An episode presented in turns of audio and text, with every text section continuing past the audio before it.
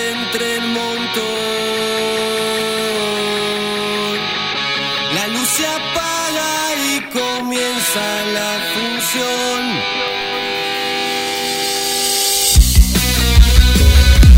Encuéntrate con aquello que más te gusta. Comunícate.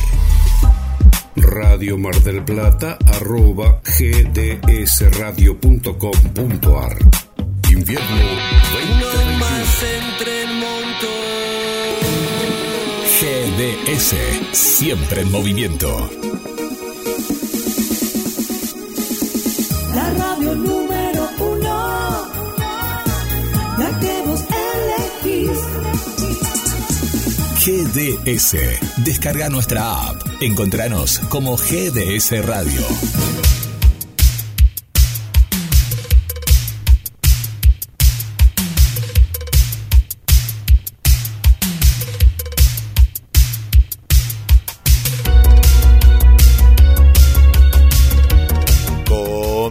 Comienza en GDS, la radio que nos une.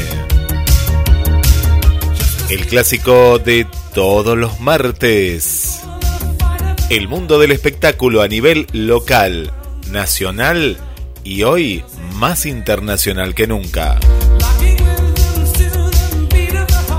Y le damos la bienvenida desde el estudio número 2 a la creadora y conductora del programa, Marcela Laura Fernández. Hola Marce. Hola, bienvenidos a todos a GDS Radio, a Conexión con las Estrellas y más que nunca la radio que nos. ¿Cómo andas, dice? ¿Cómo estás, Marce? Bien, bien, muy bien. Bien, acá disfrutando, disfrutando de este una jornada hermosa, ¿eh? linda jornada hoy. la- Bien. Sí, primaveral, viste, de la semana pasada que está así. El sábado, domingo, Sí, sí, estuvo sí. muy, muy lindo. Es camino, eh, puede ser que vayamos camino a, a lo que es la la tormenta de Santa Rosa, no me acordaba la santa. Ay, es verdad, el 30 de, de- el 30 de agosto es. La famosa. Muchas veces se adelanta, otras veces se atrasa. Sí, me parece que va por ese lado, ¿no? Que de poquito, viste, viene haciendo eh, este este calorcito y bueno, y, y después se viene la gran tormenta grande. Eh, sí, sí, siempre, siempre todos los años pasa igual. Sí, sí, sí, sí, sí. Eso sí. ¿Cómo has pasado el día de la niñez, el día de la infancia? Eh, para mí el día del niño.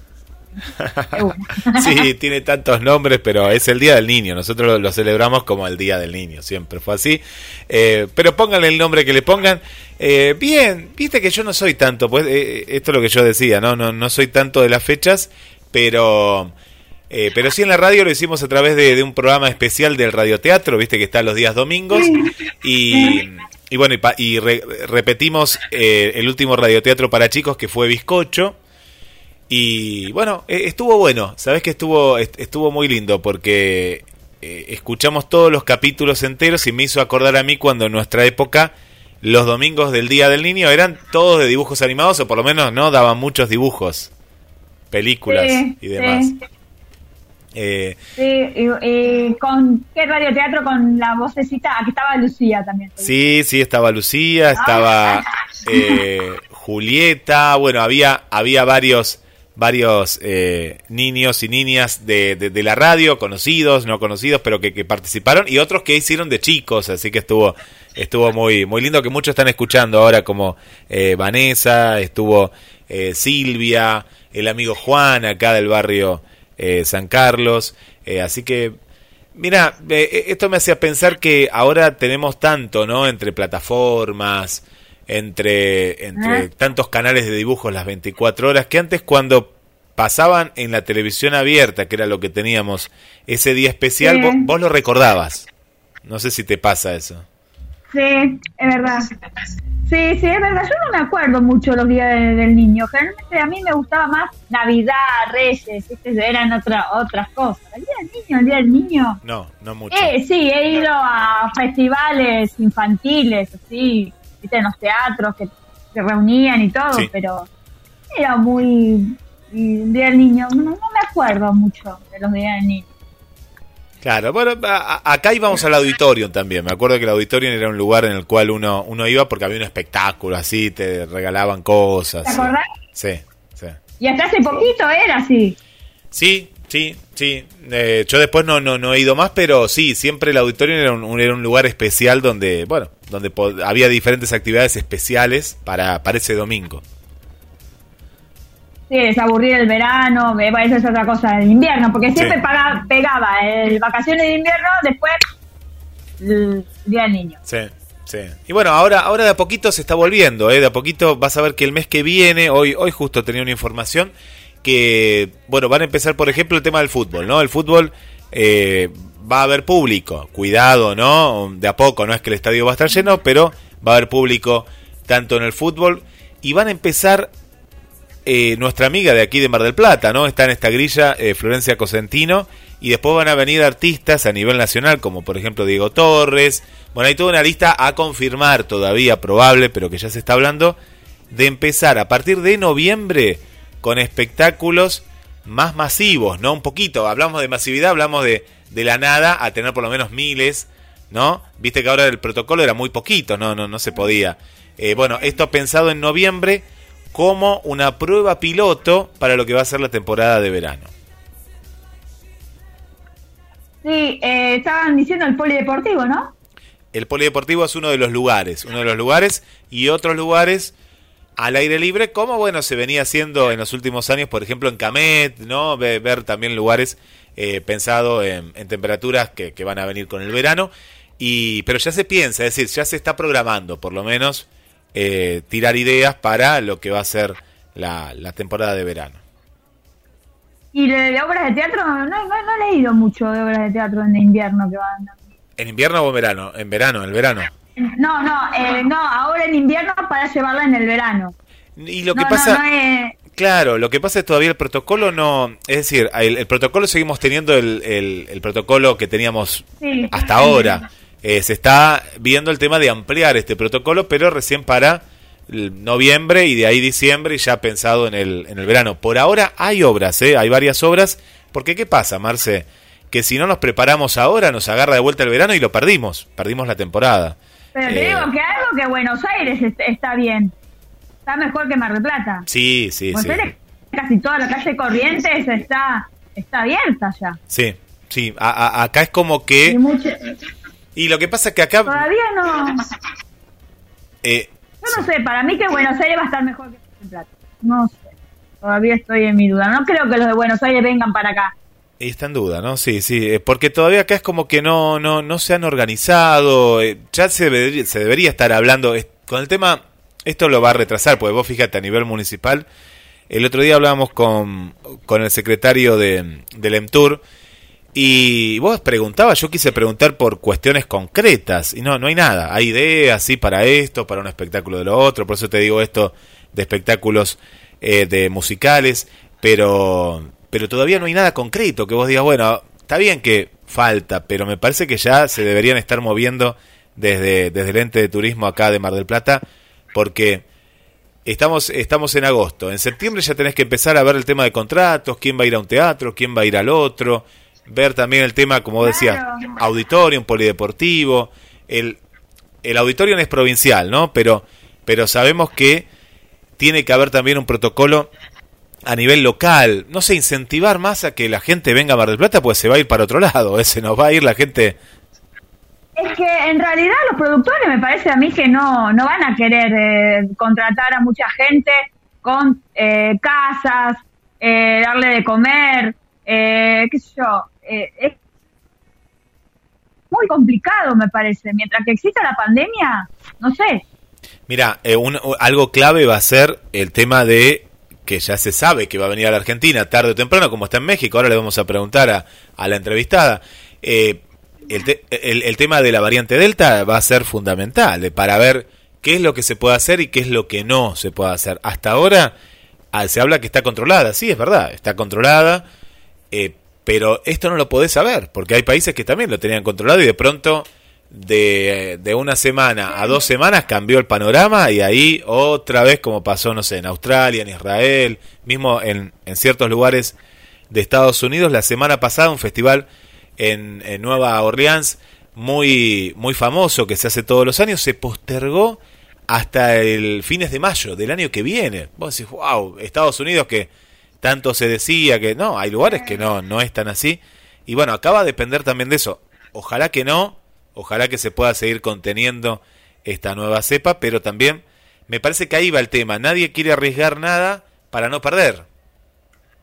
Claro, exacto. Y, eh, por ejemplo, Kinky Woods se reestrena los primeros días de enero ya. La, ya se estrenó la misma producción eh, de, de Argentina, va uno a, a España, pero con actores españoles y otro con actores argentinos. Lo que no sé si va a entrar Martín o Fernando Dente de vuelta, porque Martín está con los eh, ensayos y, y para la gira, que va a ser otro espectáculo unipersonal. Así que no sé en esa parte. Pienso que sí, que, que va a estar, porque serían los primeros días de enero. Pero se ve que Buenos Aires se está preparando más que Mar del Plata. Sí, sí, sí, sí. sí. Y como, como que la gente también, Marce, eh, ya empezó a ir antes al teatro en Capital Federal y acá todavía no se ha animado. Yo te digo, lo, lo que he visto es que eh, la gente todavía eh, tiene, tiene ciertas reservas, te pregunta, no sabe cómo es. Pasa que el marplatense le cuesta ir al teatro. Le cuesta ir al teatro más que los porteños. Los porteños, pues, pasa que, viste, los porteños vienen los de afuera. Bueno, los de afuera ahora no, porque no está abierto las las fronteras. Pero los porteños, viste, le- les gusta más ir al teatro que los marplatenses. Sí, sí, sí, sí, tiene más, eh, más, más, más esa costumbre. Yo no, por eso todavía está como en veremos muchas situaciones. Sí, sí, sí. El que estuvo por acá fin de semana, que lo vi por redes sociales, Jope. Ah, mira, ¿qué, qué estaba el haciendo? productor de Marcelo. Para mí que estaría mejor chusmeando a una o estaría de vacaciones, porque con Marcelo se fue a las leñas, al sur, viste que se tomó cuatro o cinco días eh, por, por cuestiones de las FIP que le están buscando, viste, porque no pagó las cuentas y todo. No, no se fue al sur y Jope se, se ve se, se vino a Mar del Plata. Estaba Bien. haciendo algo en, y estaba con toda la familia. Lo que no sé, como es productor de, de, de, ti- de, de Bossi ahora, no sé si anduvo buscando sala acá o vino de. de, sí, de- estuvo mi- mirando eh, el Hermitage. Estuvo eh, parando en el Hermitage y estuvo Mirá. sacando fotos y todo en el Hermitage porque nunca hacía mucho que no, que no venía. Mirá, Porque siempre. Córdoba. Sí, Jo- Jope, claro, él, él, Siempre él, Córdoba ellos. él es más de Córdoba, claro, claro, sí, sí, siempre. Lo- los espectáculos, la gran mayoría lo, lo ha llevado Carlos Paz, sí. Exacto, así que no sé, ha venido, pero no saben si vino de, de, de descanso o vino a hacer eh, producción teatral. Mm. Así que vamos a ver qué va a pasar. Bien, bien, Marce, bien. Bueno, contanos para la gente que, que, que recién se conecta con nosotros y que no vio todavía ni las promos, que nos escucha directamente por la radio, eh, ¿a quién vamos a tener hoy? Bueno, vamos a tener una actriz eh, mexicana que se llama Kenia Gascón. Y le vamos a agradecer al, a nuestro amigo Carlos Ambro, que nos dio la, la, el contacto para que, para que le hiciéramos entrevista. Que es escritora y es eh, también eh, es multidisciplinaria, actriz, escritora y música. Eh, bueno, después nos va a contar más eh, sobre su vida, que trabajó entre otras telenovelas en Carrusel y en Marimar. La, que el otro día estábamos hablando, ¿te acordás? Del perro que habla, de Talía. Sí, sí. ¿Quién no? Eh, La dieron como cuatro veces acá en la Sí. telenovela, acá en Telefe. Marimar fue un clásico, sí, un montón. Hasta hace no mucho tiempo ya eh, seguía estando en cartel. Sí. La volvieron a repetir, la volvieron a repetir, la volvieron a repetir, así que eh, vamos a ver que también hacía Villana y bueno, vamos a mo- mostrarle muchas, vamos a preguntarle muchas cosas. A ver qué nos dice. Muchachita, calzar una estrella, carrusel, los años felices, estrellita y carrusel que estábamos hablando el otro día de señorita maestra, así que también eh, que es la versión mexicana de, de señorita maestra. Claro, qué bueno, qué bueno. ¿Querés ir, Marce, a, a un...? Bueno, la que- Sí, decime. Sí, antes eh, le vamos a decir, bueno, la que falleció es Carmen Morales, la extrañaba en Lili, ¿te acordás? La mamá de, eh, de Gustavo Sofovich ex de Gerardo Sofovich. Ah, mira, mira, sí, ahora lo ubico. Sí, sí, sí, sí, sí. Estaba en un geriátrico y él, mientras estaba Sofovich, le pagaba todo lo geriátrico y todo. Así que falleció a los 79 años y eh, en- entró del recorrido Pepe Biondi a viendo a Biondi. Eh, trabajó mucho tiempo, bueno, así que descanse en paz eh, Carmen Morales, ¿no? Alelí, que el único personaje que hizo era más conocida por Alelí. Sí, sí, me acuerdo ahora, ahora ya, ya lo ubiqué. Sí, sí, sí, sí. La, eh, aparte un Como la personaje... Claro. Ah, con Luisa ¿te acordás? ¡Hola, mami! Sí, sí, me acuerdo, me acuerdo. Me acuerdo, sí, sí, el, eh, eh, y también, no, no estaba en la barbería, eh, ¿estaba ahí también? Claro. Eh, Operación Jajá, sí, claro, era ahí donde estaba, adentro de Operación Jajá estaba la peluquería Don Mateo. Claro, está, claro, claro que sí, sí, sí, sí. Mira, mira, bueno, que en paz descanse y bueno, no, no, no, nos queda como todos los artistas el, el recuerdo ahí, fílmico, en este caso. Exacto, vamos con algún, no sé, tema musical, Sí, algo, antes eh, de y- entrar con la vi- entrevista. Viste que estoy, estoy conectado ahí con Mane de la Parra, me mandan todo el material de Mane de la Parra. me lo mandan ahí a... Digo, a ver cuando vuelven las rolas, a ver cuando vuelven las rolas Sí, tiene que volver, va, vamos a... Mucho Enrique Iglesias, mucho Carle- Car- Carlos Rivera, mucho Cheyenne. No, Me no. olvidaron a Mani. Sí, no, no, tiene, pues Mane de la Parra se hizo conocido en la Argentina por vos, así que tiene que volver la- la- las rolas de Mane, va a volver, va a volver y ahora le vamos a buscar un, un día especial porque aparte ahora volvió con todo. Sí, porque estaba haciendo telenovela. Claro, ahora volvió con todo, pero está, está, está muy activo y mm, está cantando temas, por ejemplo, de, de Juan Gabriel, ¿no? De, de- bueno, de todo, está, está cantando, eh, así que está, está muy activo. Bueno, va- va- vamos a escucharlo a, Mane, a Mane de la Parra y bueno, ya estamos conectados con la entrevista, así que quédense ahí cerquita de la radio.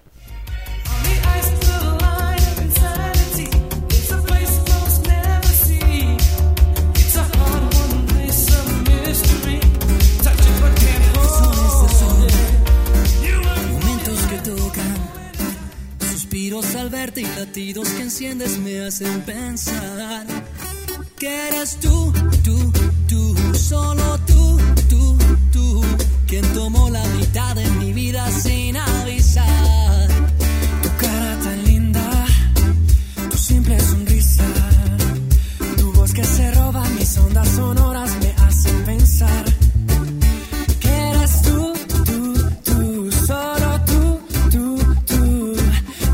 Que ver mi noticia quiero para llevar. Es una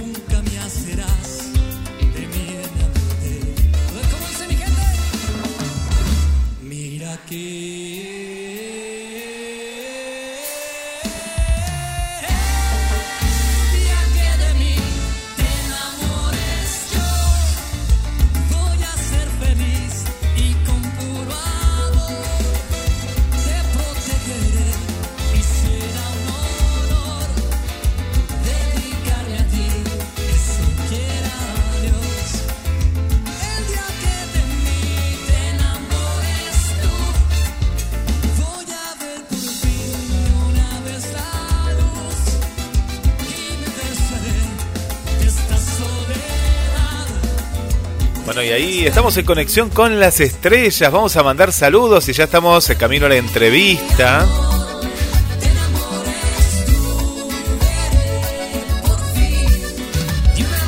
Le mandamos un saludo para Vilma, Vilma que nos escucha en la zona de Bransen, aquí en provincia de Buenos Aires. El amigo Héctor de Capital Federal, gracias Héctor. Adri, Adri Romero aquí desde el centro, ahí en pleno, pleno centro.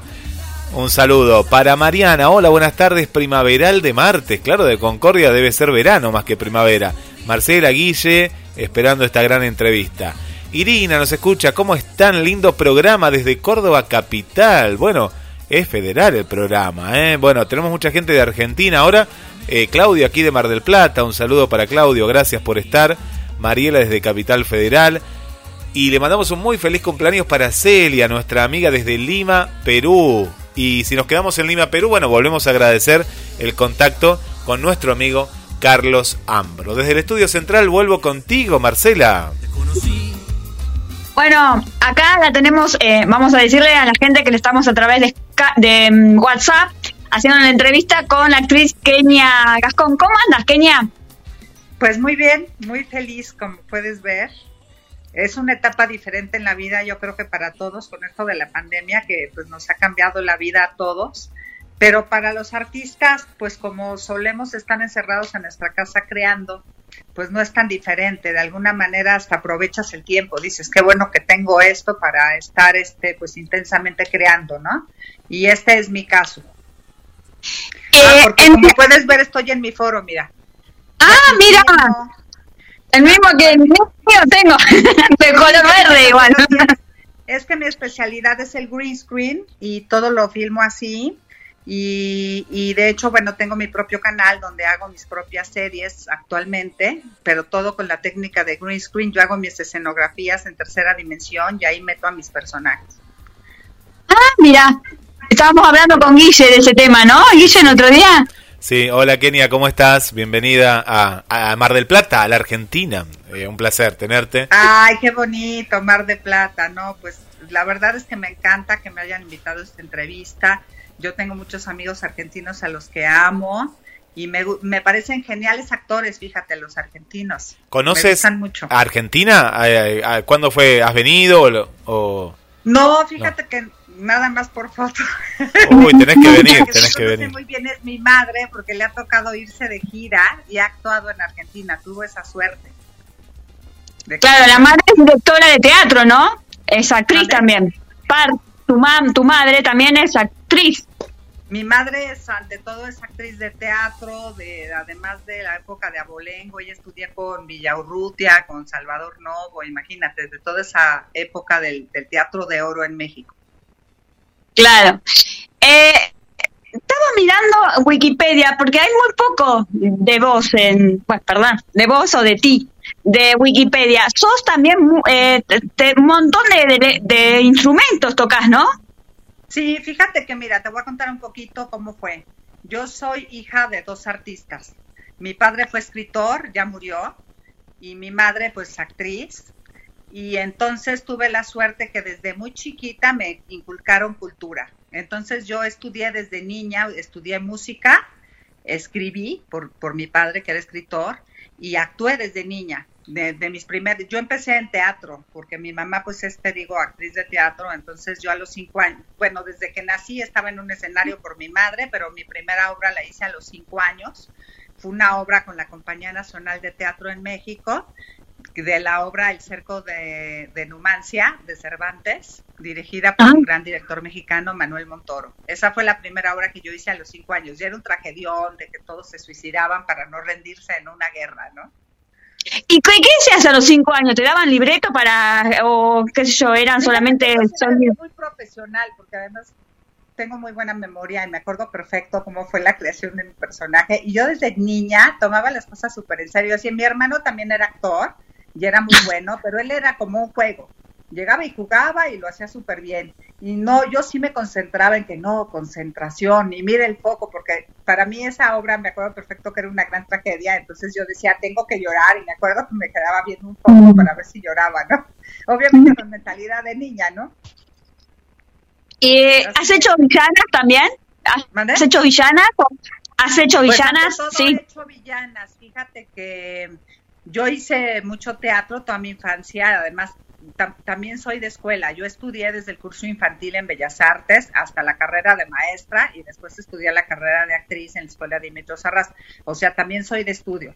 Pero al mismo tiempo siempre trabajé como actriz, hice mucho teatro, después hice cine y a los 20 años fui contratada en exclusiva para Televisa, empresa para la que trabajé 11 años. Y yo de hecho siempre quería ser villana, pero ellos decían que no, me querían de buena. Y, y de hecho fue un accidente que me eligieran de villana, porque yo estuve en un concurso que se llama El Rostro del Heraldo, que es un concurso muy importante en México. Pero yo me fui a hacer una película y de repente me hablan, ganaste, y yo no lo podría creer, porque era por foto, tú mandabas tu foto ahí, creo que por correo, ya no me acuerdo bien, y de repente, pues yo no lo podía creer, y yo les dije, pues no voy a suspender mi película por un concurso de belleza, usted disculpe, y los mandé a la goma, y eso que era un concurso que muchas actrices de ahí saltaban a la fama gracias a ese concurso, y a mí no me importó porque me importaba más actuar, ¿no?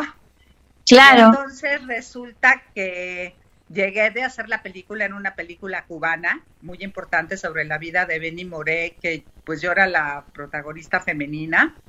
Pasó todavía como un mes, yo me fui a hacer mi película y cuando regresé a México me estaban esperando para darme el premio, o sea, fue súper loco. Ah, Y, y gracias a ese premio, al, como al año siguiente me invitaron a conducir un pedazo del programa del concurso este, porque era un gran evento que además se televisaba. Entonces, en esa época había mucho glamour en México. Entonces yo mandé conseguir así como Cenicienta, porque es la época que tú no tienes el dinero para comprarte un vestido bello ni nada.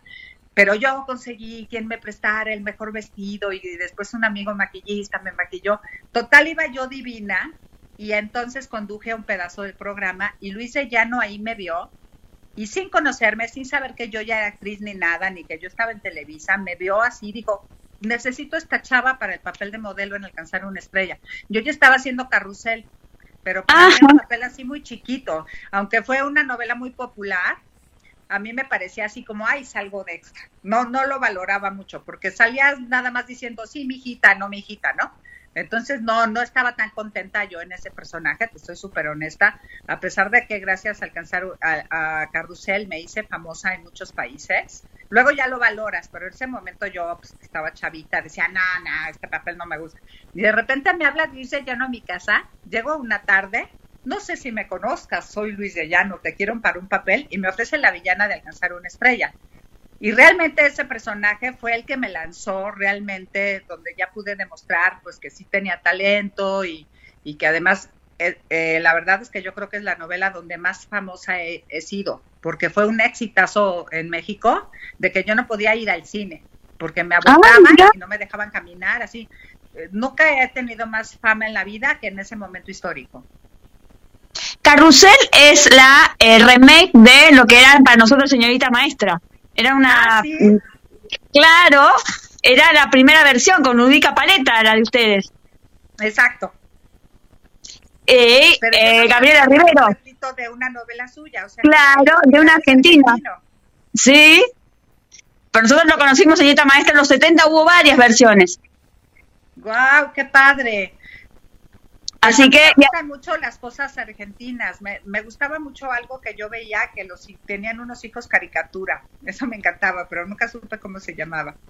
Unos hijos caricatura. Ah, debe ser la, no, no, Pinedo no tiene también eh, uno, doctor Cándido Pérez, me parece que también es, es argentino, me parece. Ah, sí, también Cándido Pérez era argentino. Sí, sí, sí, Hay, hay dos o tres cosas. Eh, alcanzar una estrella también era con Eduardo Capetillo, ¿no? Sí, de hecho él salía de mi novio y, y, pues yo fascinada, porque en esa época él estaba muy guapo. Entonces decía, ay, qué padre que me tocó. Siempre tuve mucha suerte con los galanes, porque la verdad me tocó besar a los más guapos de la televisión mexicana en aquel momento. Claro, porque después trabajaste en Marimar con él. Sí. Eh, trabajé, eh, claro, Marimar ya fue mucho más adelante. Primero hice Muchachitas. En Muchachitas yo era novia de Alejandro Camacho, el que manejaba los cochecitos eléctricos y me ponía bombas. ¿Sí recuerdas? Ah.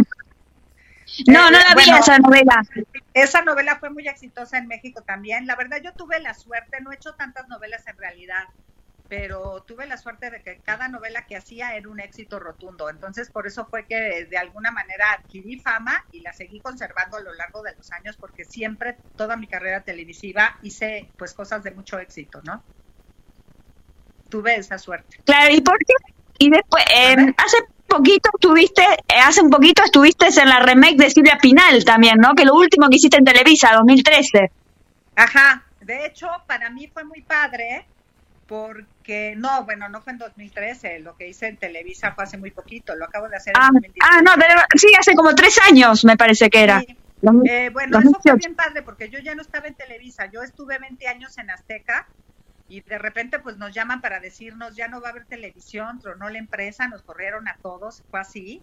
Y de repente yo estaba así en el cine, yo dije, bueno, pues ya no haré televisión, yo ya tenía mi canal de hecho y todo, primero tuve mi canal en YouTube, luego me pasé a Instagram, pero el caso es que yo estaba en el cine y de repente me llega un recado así, soy Carla Estrada, te quiero para un proyecto, yo decía, no, me están vacilando, no puede ser, ha de ser un chiste, ¿no? Yo pensaba que era una broma, porque luego también me pasa que, so, que me hacen la maldad, de que, ay, tienes Ah, no. trabajo y no es cierto, me ha pasado, ¿no? Entonces pensé que era el caso, de que era una broma, y dije, bueno, pues no pierdo nada, con ir, pero me daba miedo porque se suponía que yo estaba vetada en Televisa, porque ya sabes que si te vas a la competencia te vetan. Entonces yo dije, Sí. me daba miedo ir y que dijeran, esto usted doca, nadie le llamó, pues da miedo, ¿no? Pero dije, bueno, pues mira, no pierdo nada. Ya, ya llega un momento, una edad donde ya te vale, ya, ya, ya no eres tan afligida. Entonces dije, mira, no pierdo nada. Si llego y me mandan a la goma, pues ya hago como que soy una vil desconocida, me subo al camión y me voy. ¿no? No, Entonces, pues así le hice. Y no, sí era, y pasé, y me dieron el proyecto, y fue increíble porque yo siempre había querido trabajar con Carla Estrada, me parece una mujer muy talentosa, y sí. me, me gusta mucho porque sin, sin perder el rating, porque hay gente que sacrifica rating por calidad, ella tiene una gran calidad y, y Sí. siempre tiene mucho rating. Y este fue el caso, la verdad es que fue un proyecto muy exitoso, y, y, además, otra cosa que me fascinó fue que tuve la oportunidad de trabajar con Itatí Cantoral, que, que, aunque la conocí en muchachitas, después viendo su carrera, yo siempre la admiré mucho. Es de esas actrices, pues que digamos que es un poquito menor que yo, pero de alguna manera yo siempre la admiré. Decía, esta chava es súper talentosa. Y, y pues tener la oportunidad de trabajar con una persona tan talentosa, pues fue increíble. Hicimos una química en el escenario padrísima y hasta amigas nos volvimos. Eh, Kenia, eh, eh, tenía una pregunta. Ahora, viste que vos estás de avanzada, ¿no? Con todo esto. Y, y, me parece que vos ya estabas preparada en la pandemia. ¿Qué pasó? Acá muchos actores, actrices y demás como que eh, les pegó, les pegó fuerte. Pero vos ya venías preparada porque estabas haciendo muchas cosas desde tu casa, con estas nuevas tecnologías. Bueno, y acá no, nos están preguntando, Fíjate ¿no? ¿Cómo, sí. ¿Cómo es esto, Kenia? Contanos un poquito.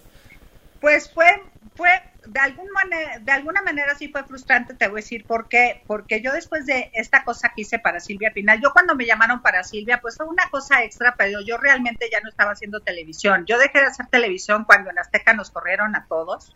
Yo estuve hasta el último segundo en Azteca. Y entonces ya, pues me dije, pues ni modo, regreso al teatro y, y, he tenido la fortuna de que durante mucho tiempo yo he podido producir mis propias obras, porque además yo soy dramaturga. Te, te digo que tengo estas tres vertientes de música, escritora y actriz. eso me ha facilitado mucho la vida porque no estoy esperando que un productor me llame para hacer algo. Yo escribo mis propios proyectos, me doy yo misma trabajo y, y, pues todavía en el año 2016 produje la última obra. Me fue muy mal en el sentido económico porque mis actores estaban deprimidos y necesitaban dinero y las pocas ganancias que hubo se las di. Total, en el sentido económico no fue el mejor momento porque aparte nos había corrido a todos y pues no teníamos trabajo. Afortunadamente yo hace muchísimos años paralelamente soy empresaria. Entonces, de alguna manera siempre tengo ingresos de otra cosa que no es ser actriz. Entonces, este, eso me permite la tranquilidad de que no tengo que estar buscando trabajo y entonces también tengo dignidad, porque cuando necesitas la chamba, te llaman para decir, pase usted señora, y pues ni modo, me van a pagar mil pesos, pues voy y digo, pase usted señora. Y yo no, yo no acepto más que lo que sé que me conviene como actriz, y cada vez más mamona.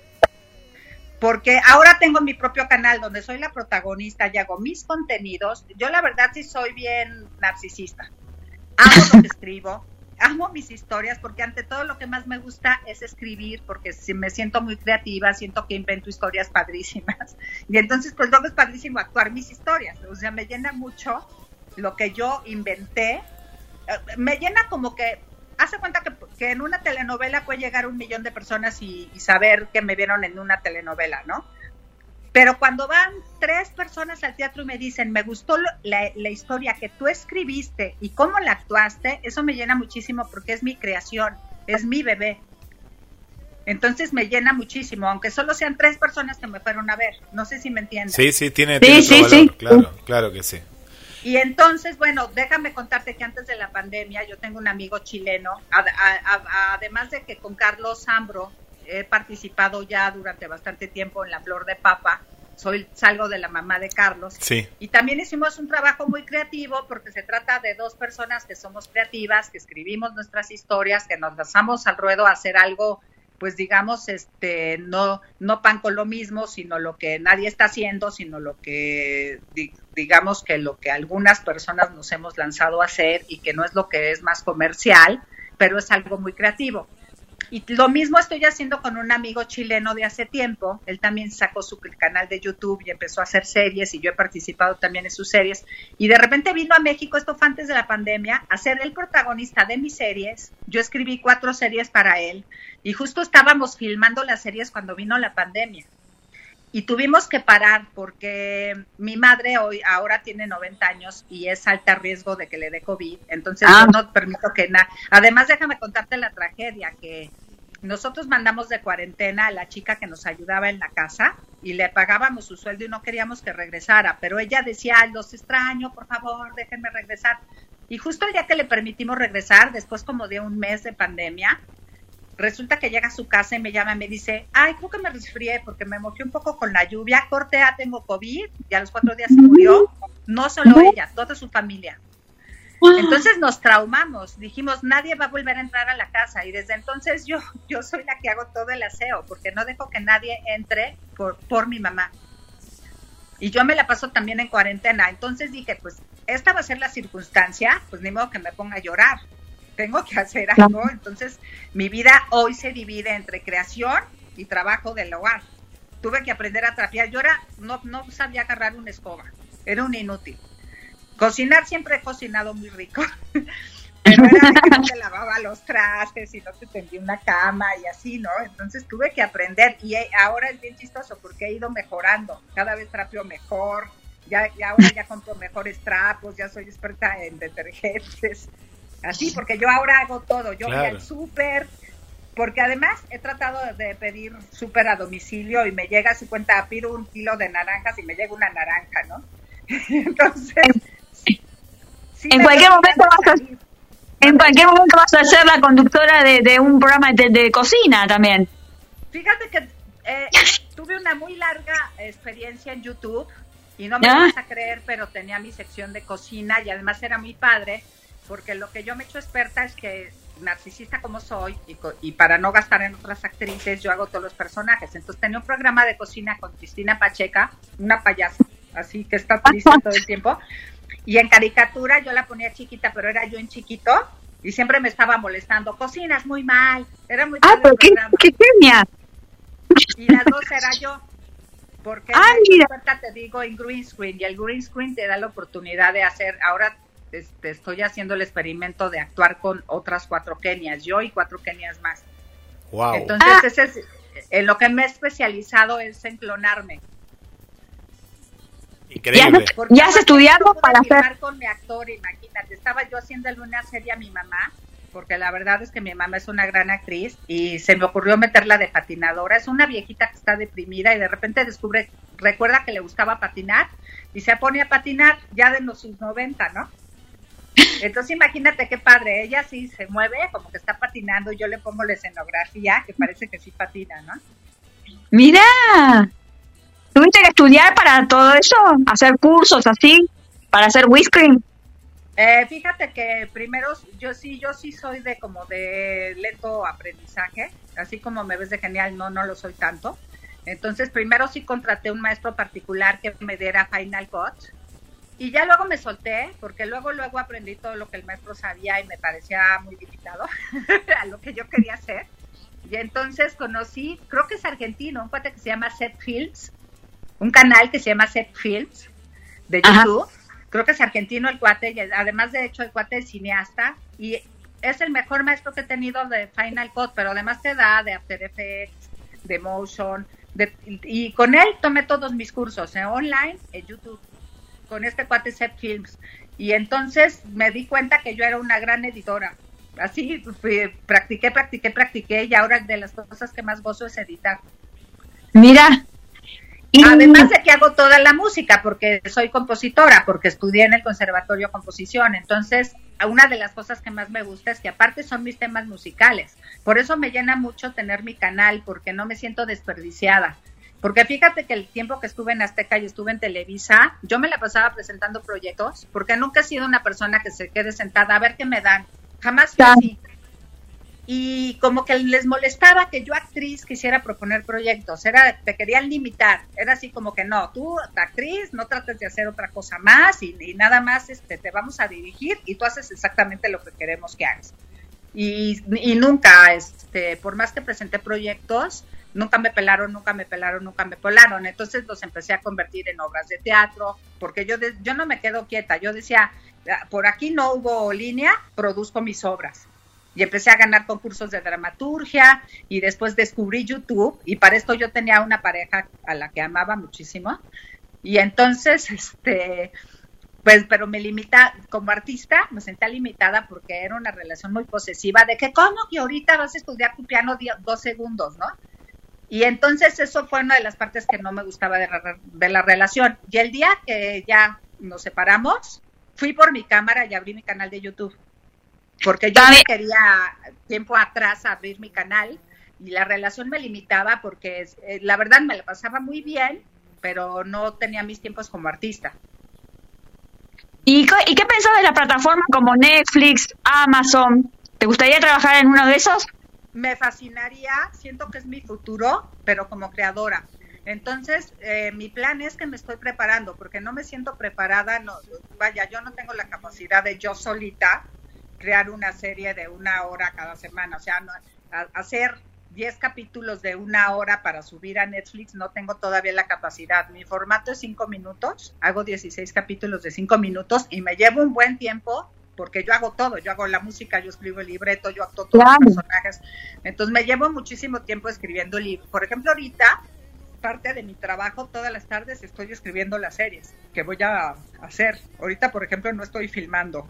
Te voy a, porque además, déjame decirte, es que tengo muchas pasiones en la vida. Parezco loca, porque, porque no me defino.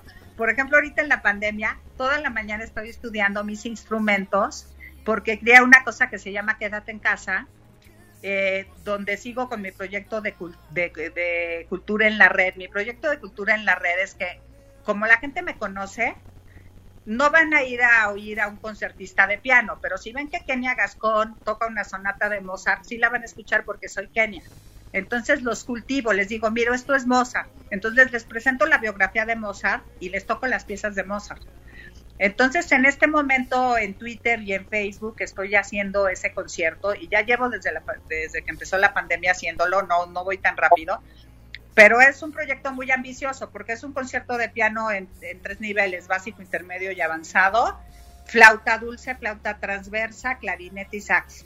O sea, son en realidad cinco conciertos. Entonces, pues todas las mañanas estudio mis instrumentos para ir poniendo el concierto en lo que lo voy subiendo, ¿no? Se lo voy mostrando al público.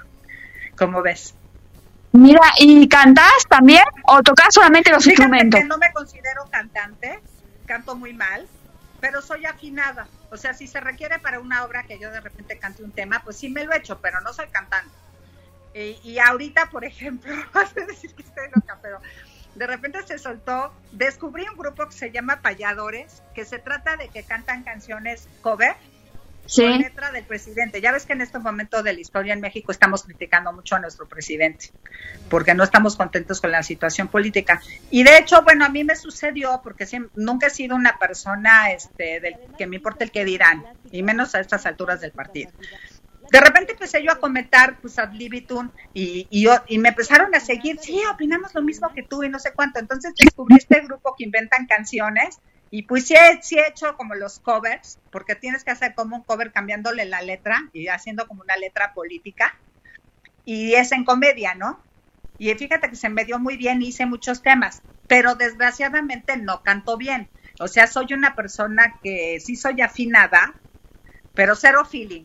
O sea, con decirte que cuando yo era niña, porque yo sí quería cantar bien, porque pues, sentía que como actriz era un complemento ideal cantar bien. Y cuando yo era niña llegaba con mi mamá, mamá, te voy a cantar una canción, ya canto mejor, ya canto mejor. Y me decía mi mamá, sigue tocando. Sigue tocando, lo tuyo no es la cantada, ¿no? Sigue tocando. Eso tengo muy claro que canto horrible, pero la verdad, pues como también soy comediante, pues me aprendo a reír de mí misma. No pretendo ser Ah. cantante, soy lo que soy, o sea, sí, sí de repente canto mis temitas, pero más bien es en plan este fársico, porque cantante no soy, lo tengo muy claro. Sí. No, no uno no es perfecto. ¿Y tenés con algún actor que te gustaría trabajar y no trabajaste todavía? A ver, déjame pensar con quién me gustaría. Eh, pues es que fíjate que tuve la suerte de trabajar con todos. Eh, trabajé con Enrique Lizalde, o sea, de grandes actores, con Sergio Kleiner, con Enrique Lizalde, con grandes actores de mi época, con los que de, de los cuales además pues aprendí muchísimo. Y también me tocó con grandes galanes, como que sí he trabajado con todos. Más bien ahora mi onda es, y vas a decir que, narcisista soy, pero ahora estoy en la onda chaborruca de que no quiero aceptar mi edad. Y entonces me gusta verme chavita y pues me gusta que mis protagonistas sean menores que yo. Está bien, está en, la onda. entonces, ¿sabes lo que me pasa? Estoy teniendo un shock con la profesión muy, muy horrible porque actualmente a mí me hablan para ser abuelitas y abuelitas asexuales que ya no tienen vida propia, sino que nada más salen diciendo, mijita, ¿cómo te fue? Y no, no les pasa nada, ya son viudas. Entonces, a mí ese tipo de personajes, la verdad, me dan una flojera horrible. Yo estoy acostumbrada a que todas las cosas me pasan a mí. Si a mí me hablan para, para esos personajes transitorios, o sea, yo estoy en contra de Stanislavski de que no hay papel pequeño.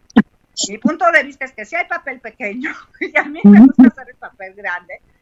Y entonces me gusta pues, ser la, la personaja, o sea, no me importaría ser una mujer madura porque también los he hecho, por ejemplo, en La hija del jardinero, donde salí de mamá de un cuate que en la vida real tenía mi edad.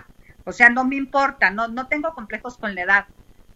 Lo que me sucede es que no me identifico para los papeles que me llaman. Y además, últimamente cuando surgieron las series, hace cuenta que te llaman y si, y si osas preguntar, oye, ¿qué tipo de papel es? Ah, no, no preguntes. Tú nada más haz la escena y ya verás si nada más sales diciendo pásame la taza o si es el protagonista. Y, y ese trato de que eres como una vaca en exposición, a mí no me gusta que me traten así. Yo estoy acostumbrada, yo, yo surgí en la época en que en Televisa te hablaban y te decían, oye, existe un guion, te lo vamos a mandar a ver si te gusta. Eres la antagónica o eres la protagonista, pero casi casi el guion había sido escrito para ti, ¿no?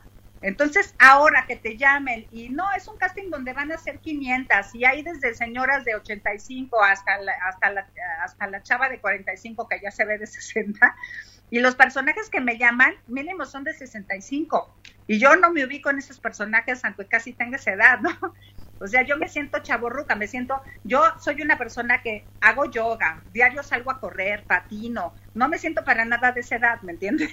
Entonces ya, las señoras de 65 cuando yo era niña, pues ya era tu abuelita y ya era una señora gorda que no hace ejercicio, pues así ubico a esas señoras, ¿no? Entonces me llaman para hacer ese personaje y digo, híjole, no doy el tipo.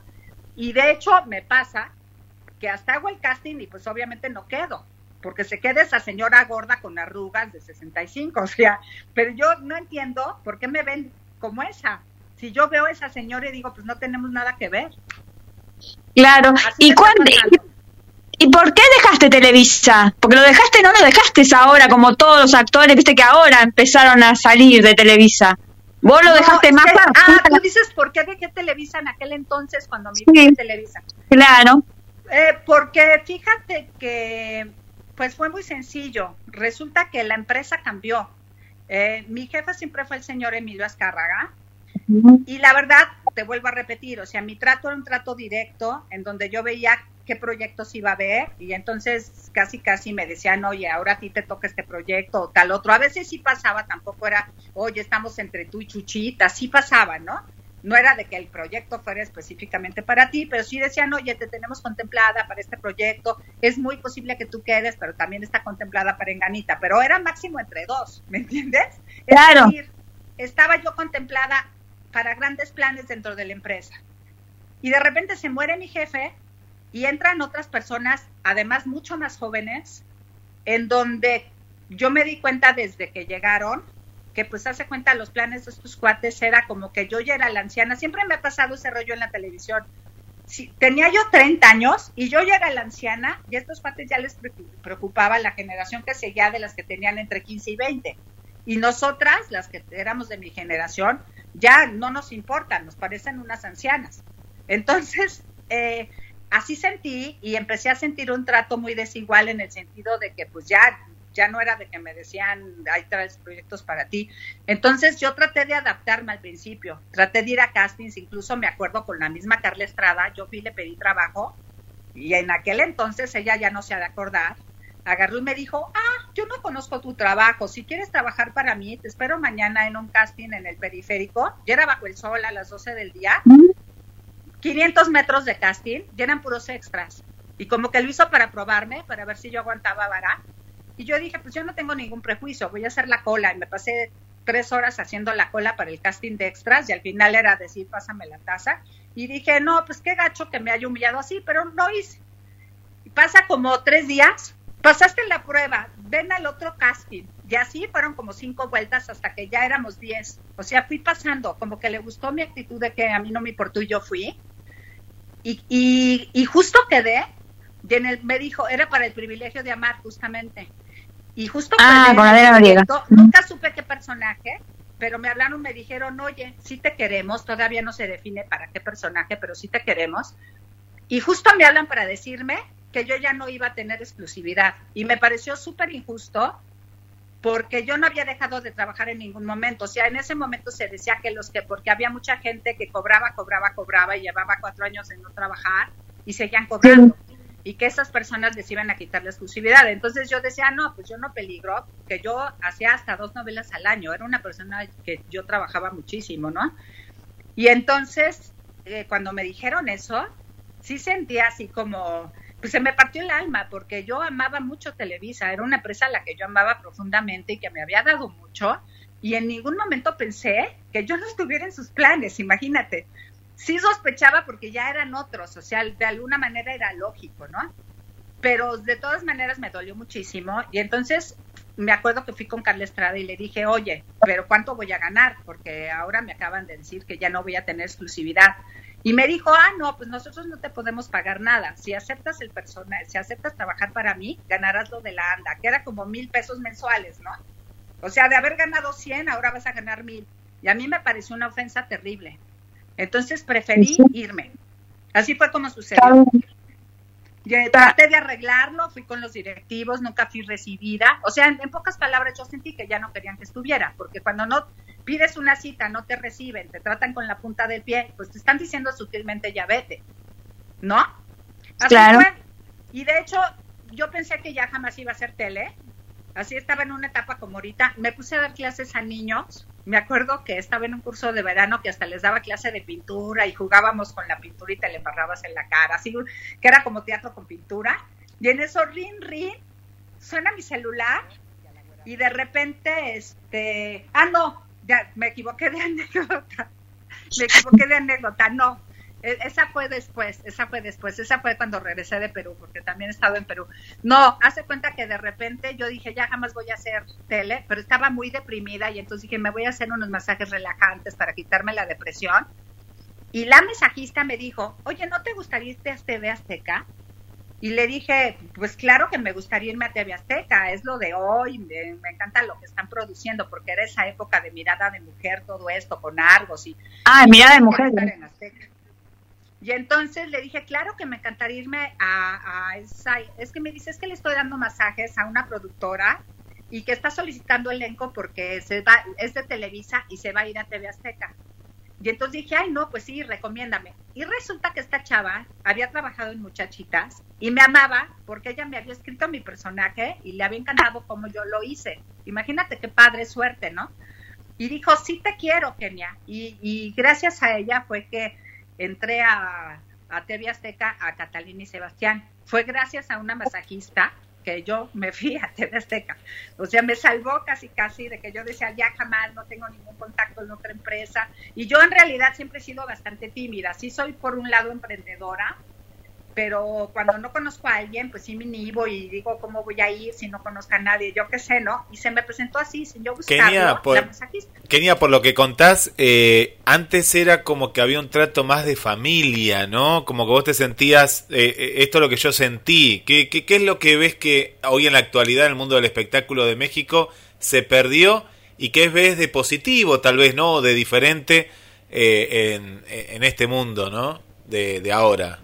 Pues me gusta mucho lo que están haciendo. Yo, por ejemplo, soy fanática de Netflix y me gusta mucho que Netflix, pues no solo ves de México, ves cosas argentinas, ves cosas colombianas. A mí me gusta mucho lo latino, me gusta mucho lo colombiano y me gusta lo argentino.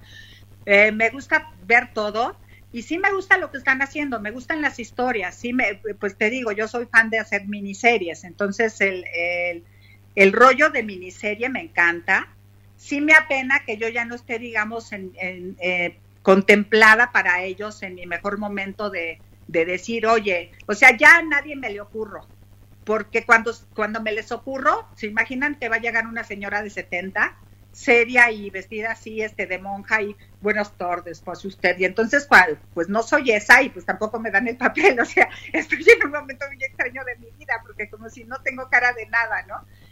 Pero pues como es así, entonces yo misma, yo, yo digo, no, pues yo, yo sí me veo de tal y tal cosa, porque además como son mis historias, pues las historias están basadas, digamos, en, mis problemas, en mis conflictos. No es que sea mi vida, pero en lo que yo me identifico, ¿no? Entonces, pues obviamente sí me queda el personaje. Y, acá estaba viendo en, Instagram, es impresionante la, la cantidad de, de, vistas que tiene estos videos que vos contabas eh, que haces que te, te, llevan un montón de tiempo porque veo la edición y todo, que son en promedio de 5 minutos, pero tenés un montón de seguidores, es impresionante, Kenia. Sí, fíjate que desde que surgieron las redes sociales, yo siempre me he considerado tímida, pero a, a, después de muchos años he llegado a la conclusión de que no lo soy porque cuando surgieron las redes sociales, hace cuenta que yo tenía esta pareja que les cuento, y de repente me dice, métete una cosa que se llama Facebook, porque vas a tener muchas amigas. Y yo le dije, oye, pero ¿qué amigas voy a tener si, si soy si no tengo ninguna amiga? O sea, te conozco a ti, ya no sé quién, ¿no? Entonces me dice, ah, no te preocupes, yo te consigo mis sobrinas, mi mamá y dos tías. Así empecé, ¿no? y como a la semana ya se había llenado mi, mi, primer perfil de Facebook, o sea, me empecé a dar cuenta que yo era muy popular y yo no me daba cuenta, como que yo nunca me he sentido famosa, ¿no? Porque es una sensación rara de que pues uno está en su casa y, y nadie le está diciendo eres famosa. Entonces yo nunca me he sentido famosa, pero así me pasó en las redes. Cuando entré a Facebook, llegué a tener cuatro perfiles y luego me fueron cancelados porque cambiaron las reglas y no sé qué, y entonces tuve que volver a empezar de cero y después ya fue más difícil y no sé cuánto. Pero aún así, pues donde más fans tengo es en mi fanpage de Facebook y ahí la gente me quiere muchísimo porque además algo que me llena mucho es que hoy en día los que me siguen en las redes sociales, sí siguen lo que yo hago. Les encanta que yo toque el piano, les encanta que yo toque el sax. O sea, ya no es el rollo de Televisa nada más. Las gentes que me siguen, que son de mis perfiles VIP, porque aparte tengo mis, mis perfiles VIP de Facebook, son gente que me escribe, que les contesto, que han ido a ver mis obras de teatro, que conocen eh, pues mi canal, que les gusta lo que yo hago como creativa. Entonces eso me llena mucho. Y con toda la gente que has trabajado eh, de Televisa, TV Azteca, ¿cuál es la que te, llevas más? ¿Con qué actores te dijiste es mi amigo, más allá de lo profesional? No, pues fíjate que con una de las personas que trabajé más a gusto en mi vida fue con Gabriela Vergara, que no es que sea mi íntima, porque después ella ya se fue a Miami, ya nos perdimos. Generalmente te haces muy amiga y después cada quien se va para otro rumbo y ya no te ves, pero sigue ese cariño. Una de las personas con las que trabajé increíble fue con Gaby Vergara, es una actriz súper profesional. Las dos actuábamos de memoria, ya había una gran química en escena y me acuerdo que hicimos escenas así de ponernos borrachas, o sea, aparte que los personajes eran increíbles, porque se supone que yo era este, su suegra, pero en realidad éramos amigas, coincidíamos mucho y entonces había una gran química en escena, hicimos un gran trabajo. Siento que fue padrísimo para mí tener la oportunidad de trabajar con ese gran talento que es Gaby Vergara. Y la otra, pues Itati, definitivamente. Itati es una chava que se deja llevar, es, es tan, tan apasionada en su trabajo, que inclusive antes de entrar a escena, como ella estuvo pues muy metida en lo que era la vida de Silvia Pinal y entonces antes de entrar a escena para carburarnos, porque a veces teníamos que estar llorando y así, y entonces me empezaba a decir, ¿por qué tú, mamá, tú fuiste así ya asado? Y entonces empezaba así a improvisar para que entráramos en calor y cuando ya empezara la escena ya estuviéramos así llorando, enojadas, lo que, lo que se requiriera, ¿no? Ella me ayudó muchísimo en, la creación de mi personaje, porque ella estaba más envuelta en la vida de Silvia Pinal que yo. Entonces ella me decía, porque tú como mi mamá eres así y eres asado. Todo el tiempo me retroalimentaba.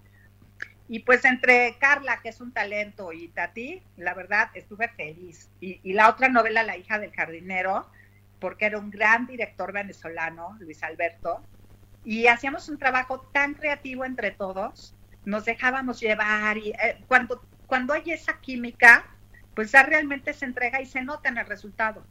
La verdad es que se nota muchísimo.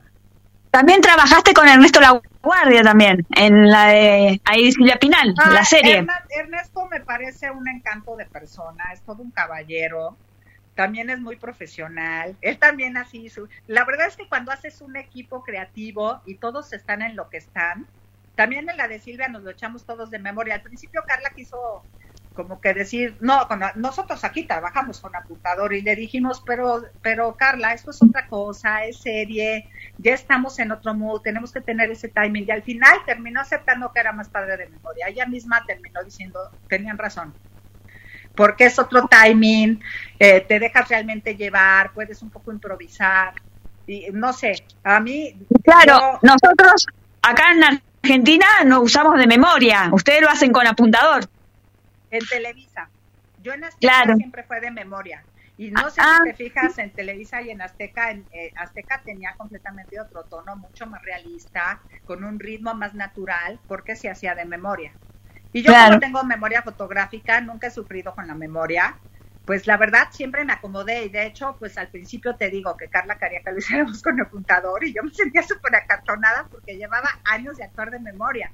Me costó trabajo así de que otra vez apuntado y, después ya ella misma se convenció, porque muchos le dijimos, no, no, Carla, por favor, yo de memoria, porque ya muchos nos habíamos ido a la otra empresa y ya estábamos más acostumbrados a sin apuntador, ¿no? Es otro tono, es, es más padre, te metes realmente en tu personaje. Improvisar también. Exacto, lo haces tuyo el texto lo haces tuyo, claro. de repente, porque la tele se graba tan rápido que si tú estás usando el apuntador, pues después sí te das cuenta que se te ve cara de oreja. Yo la verdad sí siento que crecí mucho como actriz a raíz de que me cambié de empresa y pude empezar a actuar de memoria. Y los 20 años que estuve en Azteca fue de memoria. Hacíamos estos programitas, lo que callamos las mujeres. Y yo hacía cuatro al mes. Cuando no estaba en novela, hacía cuatro lo que callamos al mes, cada semana en un personaje diferente. Entonces te daba la oportunidad, pues, de foguearte mucho. Mira, Guille, ¿querés decirle algo? Sí, eh, Kenia. Eh, ya vamos cerrando la entrevista. Sí, una entrevista hermosa y un montón de saludos. Ahora vamos a, a saludar. ¿A ustedes? Ahí estoy. Pues Eh, la verdad es que me encantó la entrevista. qué lindo. Siento que, que ustedes son un encanto, chicos.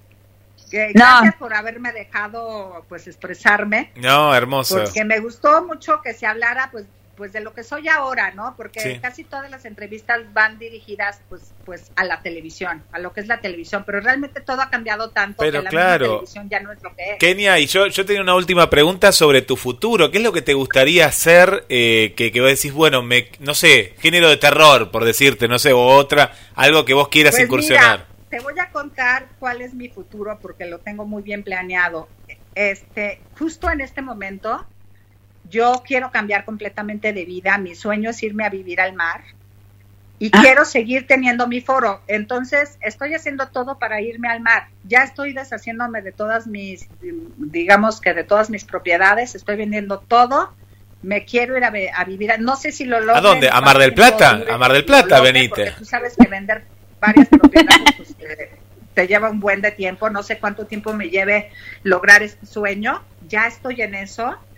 Y sí, mi sueño es llevar una vida, porque te dije que soy yogi, también hago yoga y todo esto. Entonces, mi vida, mi sueño de vida es, me llevo a mi madre, por supuesto, pero mi sueño de vida es un poco lo que estoy viviendo ahorita, despertar, meditar, hacer mi yoga, pero entonces nadar un rato, caminar por el mar, o sea, que quiero tener una vida como muy espiritual y al mismo tiempo seguir con mis proyectos tanto creativos de mi foro y también seguir, porque tú sabes que soy novelista y quiero poner mucho énfasis en mi carrera como escritora. Como actriz siento que ya cumplí, me llena mucho actuar mis proyectos, ya no quiero actuar para otros. Claro, si mañana me habla Almodóvar, pues diría que sí, ¿no? Bueno, pero no va a suceder. No va a suceder, pero realmente siento que hoy, eh, hoy es el momento de mis creaciones, tanto literarias. En este momento estoy escribiendo dos novelas. Una es la tercera de la trilogía Violencia, que, se, que por cierto se llama La verdadera historia de Chana Pérez. Y es la tercera novela de violencia que escribo y espero ya con esa tercera novela acabar el tema violencia porque ya es too much. Y por el otro lado estoy escribiendo algo maravilloso que me sucedió durante la pandemia y se llama Un milagro en la pandemia, de un tipo que me acosaba durante años y por fortuna la pandemia se lo llevó. Entonces estoy escribiendo esas dos novelas. Qué bueno, qué bueno. O, sea que dejó lindas cosas la pandemia. ¿Mande? Que dejó lindas cosas la pandemia. Sí, fíjate que sí, qué loco, ¿no? Exacto. Qué loco, la Me verdad que sí. Porque yo no podía salir de mi casa. El tipo estaba parado ahí las 24 horas. Yo para salir tenía que salir corriendo, me perseguía. Era una pesadilla. Y ahora me siento súper libre. Ya salgo hasta las 10 de la noche y ya siento que, que no hay peligro. Me siento así como que se abrió la puerta del- de la celda. Así me siento. Mira, mira. Sí. Bien. ¿Y cómo conociste a Carlos Cambro? Pues fue muy loco, nos conocimos precisamente porque éramos creativos en la red, porque él también lleva tiempo siendo creativo en la red, y entonces nos dábamos likes mutuamente sin conocernos.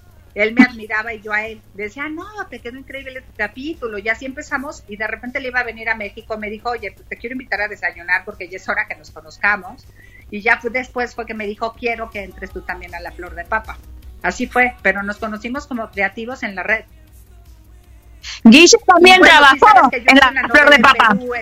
Sí, yo, yo trabajé, Guille, sí, Guille sí. también. Ella, eh, Guille también trabajó. Sí, Porque vino para Mar del Plata. Claro. cuando vino acá a Mar del Plata Carlos, que le mandamos un saludo, está, está ahí del otro lado, eh, vino a filmar acá a Mar del Plata y sí, sí. Bueno, una gran persona y bueno, hace falta más creativos como Carlos y como vos, Kenny, así que bueno, a seguir adelante, eh, a seguir adelante.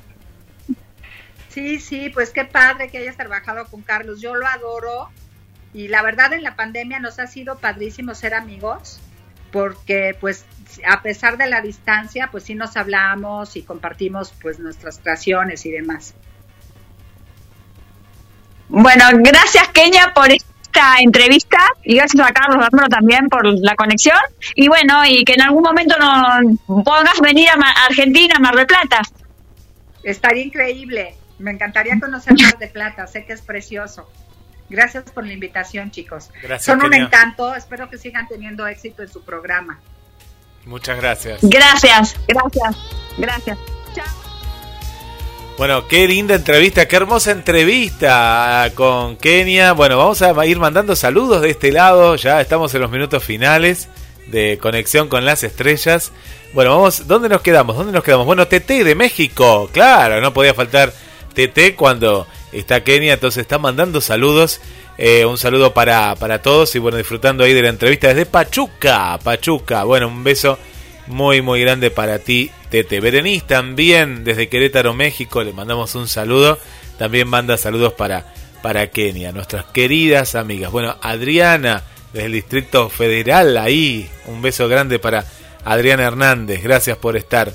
El amigo Héctor también, un saludo para, para ti. Bueno, toda la gente ahí que nos está acompañando. Para Sol, aquí de, de, Mar del Plata, un saludo. Para Diva, desde Venezuela. Venezuela hacía mucho eh, que no escuchaba eh, nuestra querida amiga eh, Diva desde Caracas. Ana Eva, desde Córdoba Capital, aquí en, en la Argentina. Bueno, el amigo Carlos, un abrazo Carlos, gracias por estar ahí y bueno, pronto va a volver aquí a Conexión con las Estrellas para que nos cuente qué es lo que está haciendo. Para Gloria, Gloria Álvarez, bienvenida Gloria si es la primera vez que, estás escuchando. Para Alejandra, aquí de Mar del Plata, un saludo, gracias. Para Vero, Verónica, Verónica y María también ahí están con nosotros, muchas gracias.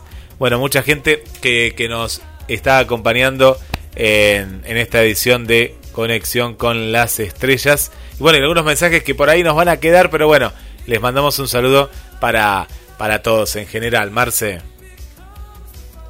Perfecto. Bueno, hasta la próxima semana ya nos vemos en conexión con las estrellas con Marina, que no pudo estar. Sí, un saludo muy grande, grande para, para Marina. Y bueno, nos vemos hasta la semana que viene. Chao, hasta luego.